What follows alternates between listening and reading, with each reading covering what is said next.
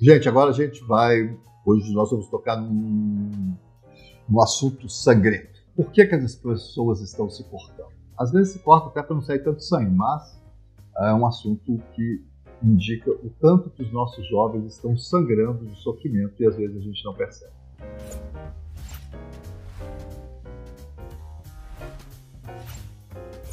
Primeira interpretação né, das coisas dos jovens, a gente cabia por dois caminhos. Primeiro, que o cara se corta porque ele está querendo chamar atenção. E a outra é que ele se corta porque ele quer suicidar. E essas duas opções nem sempre são verdades.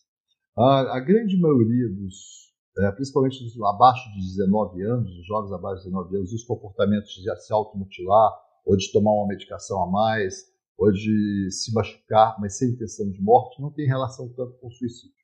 Isso quando vai acontecendo mais vezes e mais tarde sim. Então o que está acontecendo hoje para ter tanta gente se cortando? A gente já vê isso acontecendo desde o começo desse século. As faixas etárias são cada vez mais jovens, a gente pega de 9 até 20 e poucos anos, né? Assim, é um grupo bastante frequente. Muitas vezes passa escondido debaixo de uma manga muito grande, um casaco que nunca pode ser retirado. Eles às vezes escondem isso. E o que está acontecendo? Então, a primeira coisa é o seguinte: a gente tem esses comportamentos que são comportamentos de autolesão, o self-injurious. A pessoa sente necessidade de se cortar, ou sente necessidade de se machucar. Uh, entre os jovens, um dos grandes motivos que está levando isso hoje é exatamente o que nós vemos discutindo: o tamanho do tempo que ele gasta com a mídia digital. Isso aumenta a sua ansiedade. Isso aumenta a sua dificuldade de relacionamento com o mundo real. Isso aumenta a sua dificuldade em se expressar na linguagem humana. Lembremos que linguagem humana não é digital. O que você expressa no WhatsApp, no Facebook, no Snapchat, aonde for, não é linguagem, da forma que a gente trabalha a linguagem. A linguagem humana, ela tem um interlocutor, tem uma outra pessoa, né? você tem uma forma de você transformar isso. Pode ser até uma carta para uma outra pessoa, mas é diferente de uma cartinha de, de, um, de um teclado onde você está postando coisas impulsivamente, certo? A gente tem um grupo exposto cada vez mais ao tempo maior de e por isso eles dormem menos. Eles dormindo menos, eles têm menos serotonina. Esse grupo que fica muito tempo na mídia também faz menos atividade física, então é como se eles tivessem mais uma energia disponível, uma adrenalina maior. E esse comportamento, de uma certa forma, no momento que eles chegam a esse ato, eles sentem um pouco de paz. Eu escutei de uma vez de um rapaz, né, um jovem, 19 anos, mas universitário que ele batia a cabeça na mesa com muita força até ele sentir paz. E ele sabia que tinha uma hora que ele batia com tanta força que a paz chegava. Ele batia várias vezes até chegar nisso. Né? Se a gente tem várias pessoas que se cortam, né? se às vezes tomam medicamentos esperando encontrar essa paz também, mas nem sempre a intenção de suicídio está presente. Mas não quer dizer que não é uma coisa importante. Nem sempre também está relacionado a um problema psiquiátrico, mas não quer dizer que é uma coisa importante. Por que é tão importante esse ato e a gente conversar sobre ele? A grande maioria dos jovens que fazem isso tem uma dificuldade para comunicar os seus sentimentos.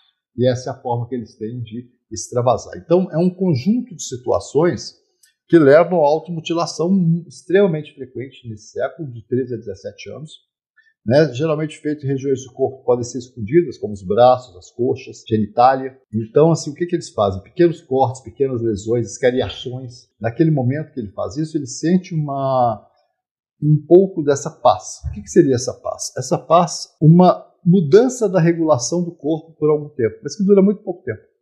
Então é o seguinte, você sente uma descarga de energia, você sente um, um não é prazer, assim, desse ponto de vista prazer sexual, nada disso, é uma sensação de paz, né, como ele escreve, ou de sair da realidade por pouco tempo. Então, o que acontece, como é um grupo, exatamente o grupo que está buscando um grupo social, a gente ainda tem uma parte desses, que é em torno de 19%, que tem a ver com o grupo dele social. E que esses cortes revelam a identidade daquele grupo. Então, alguns grupos, como os, né, os góticos, os emos, eles têm um comportamento de automutilação que é reverenciado dentro do grupo, que faz parte das, das práticas de inserção naquele grupo. Né? Assim, o que a gente tem que pensar é se essa pessoa está fazendo isso só por causa daquele grupo, ou porque ele está naquele grupo porque ele não consegue conversar com outros seres humanos. E aquele grupo é um grupo que conversa muito pouco, e eles não podem expressar sobre isso, então eles criam comportamentos que para aquele grupo é importante, mas na verdade está reforçando um sofrimento mental muito grande. Lembremos que sempre que o sofrimento mental persiste por muito tempo, ele se transforma num transtorno mental. Então, o que a gente tem é que muitas vezes o primeiro comportamento de automutilação não tem relação imediata com a doença mental, mas tem relação imediata com uma representação negativa de si, que é o que a gente vê em todos os jovens que ficam muito tempo em qualquer rede social, seja WhatsApp, seja Instagram. Né? Isso gera uma sensação de desconforto em relação ao seu próprio eu, ao seu corpo. Ele tem uma alteração no sistema de regulação do próprio corpo. O sistema de cortisol dele está desregulado, então ele não consegue ter empatia necessária para conversar com as pessoas, ele evita socialmente as pessoas, como eu já mostrei em outros vídeos. Então, esse tipo de sintomas eles vão se juntando e vão apresentar como? Por exemplo, essa questão da cortisol. Ela melhora com o corte, ela melhora com esse machucado. A coisa de estar desregulado, quanto mais desregulada é a pessoa, mais ela é impulsiva. Por isso que o esporte é tão importante. Né? Isso também tem a ver com a impulsividade. A sua sensação de competência social, o oposto dela é uma sensação muito de vergonha, de incompetência, de incapacidade.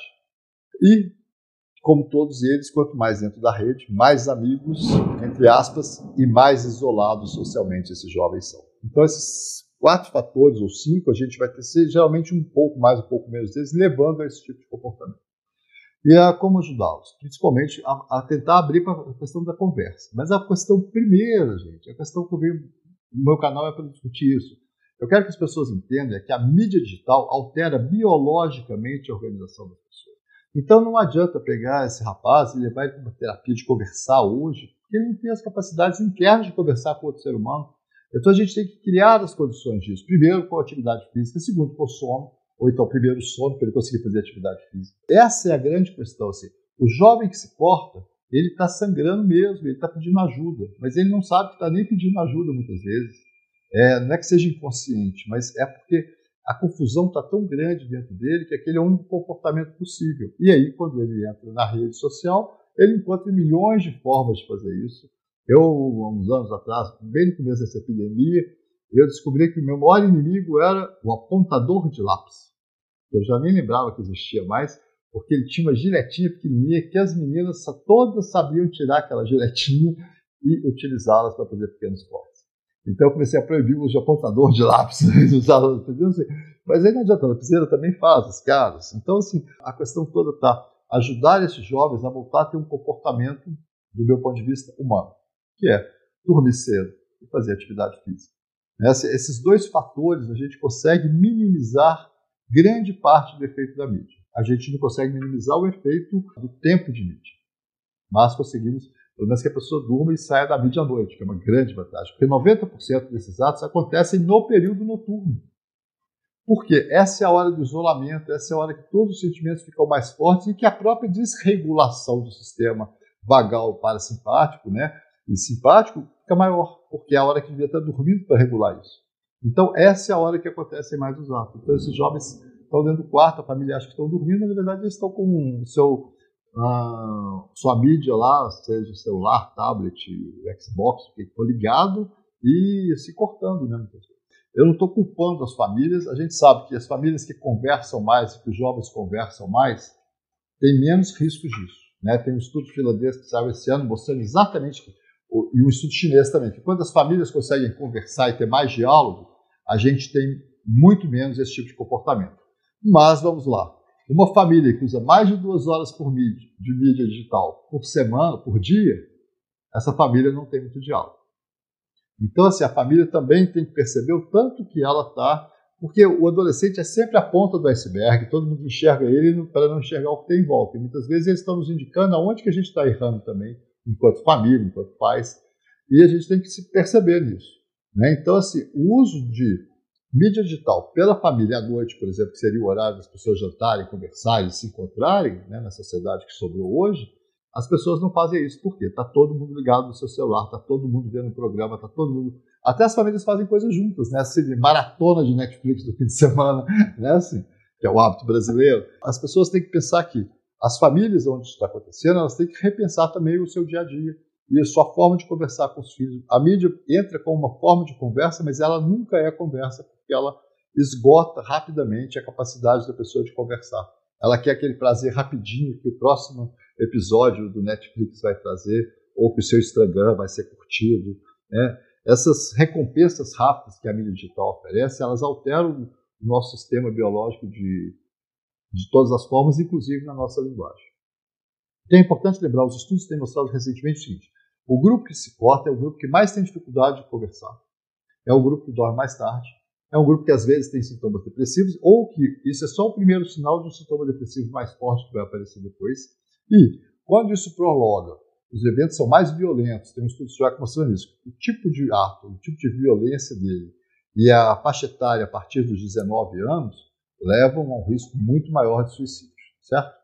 Então, como nós estamos vivendo uma epidemia de suicídio, ninguém quer passar por isso, porque é extremamente triste para todo mundo, nem para os amigos, nem ficamos atentos a isso. O self, né, esse se machucar, esse, essa autolesão, ela é um indicador de que nós estamos precisando conversar com aquela pessoa mais vezes.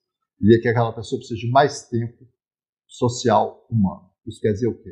Menos tempo na mídia digital. Não é ficar longe, não é acabar com ela. Eu acho que devia acabar. Eu acho assim, eu tenho vários casos muito bem sucedidos aqui no meu consultório, graças a Deus, de pessoas que abandonaram as redes sociais, Instagram, não sei o quê, durante um bom período, e a vida delas se modificou, elas conseguiram se rearticular como seres humanos novamente, porque ando achando que a gente perde essa capacidade humana de linguagem, de tudo, e quanto mais dentro da mídia, mais a gente vira um avatar da mídia, e com isso a gente deixa de usar as nossas melhores características.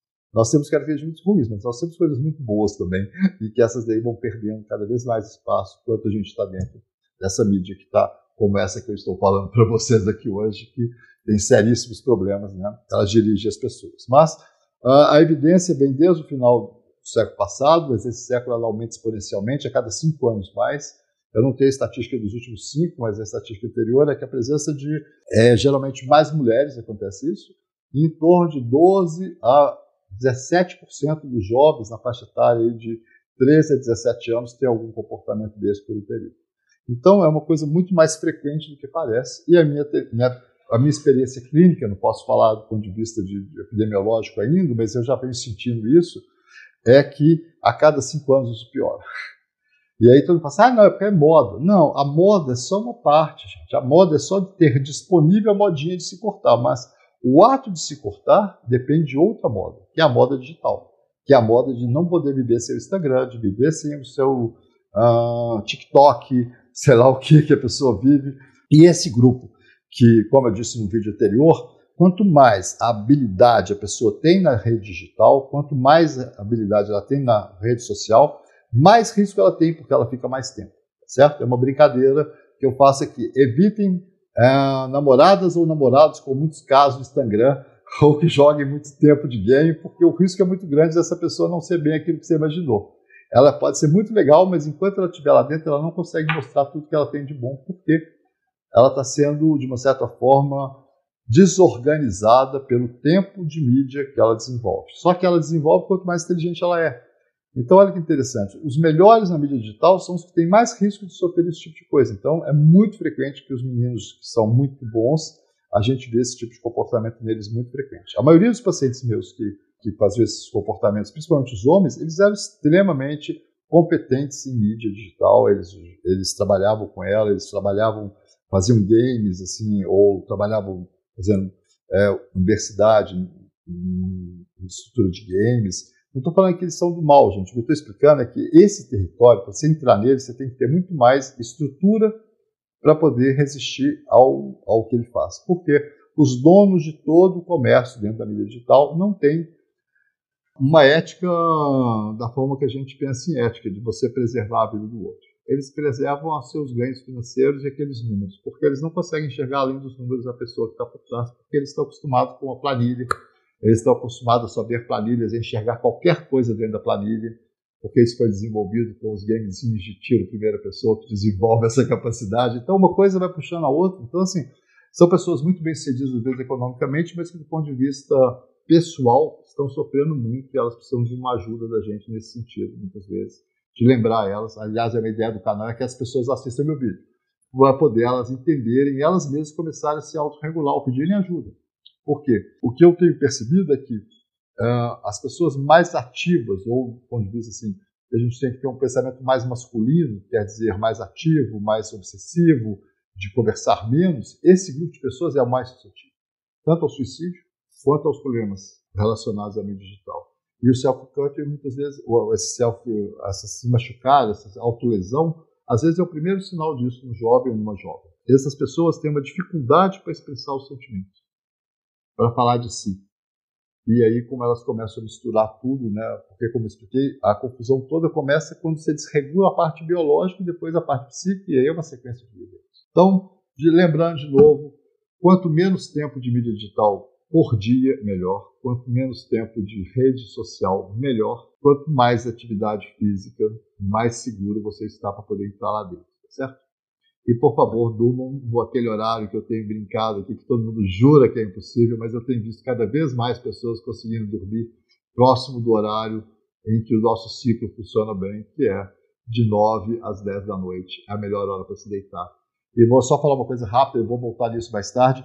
Não adianta mudar a hora de, da aula dos jovens para eles não fazerem isso, tá bom? Por quê? Quando você deixa a aula começar mais tarde, na verdade, você não aumenta a capacidade regular do jovem, não. Você só adia a hora que ele vai deitar. E isso é um dos grandes problemas. Eu tenho visto muitos neurocientistas, especialistas dizendo sobre essa coisa. Nos Estados Unidos teve um estado que modificou, mas isso não é baseado numa lógica, tá certo? Assim, quando você altera a hora de começar as aulas, por exemplo, dos jovens, o que, que você faz?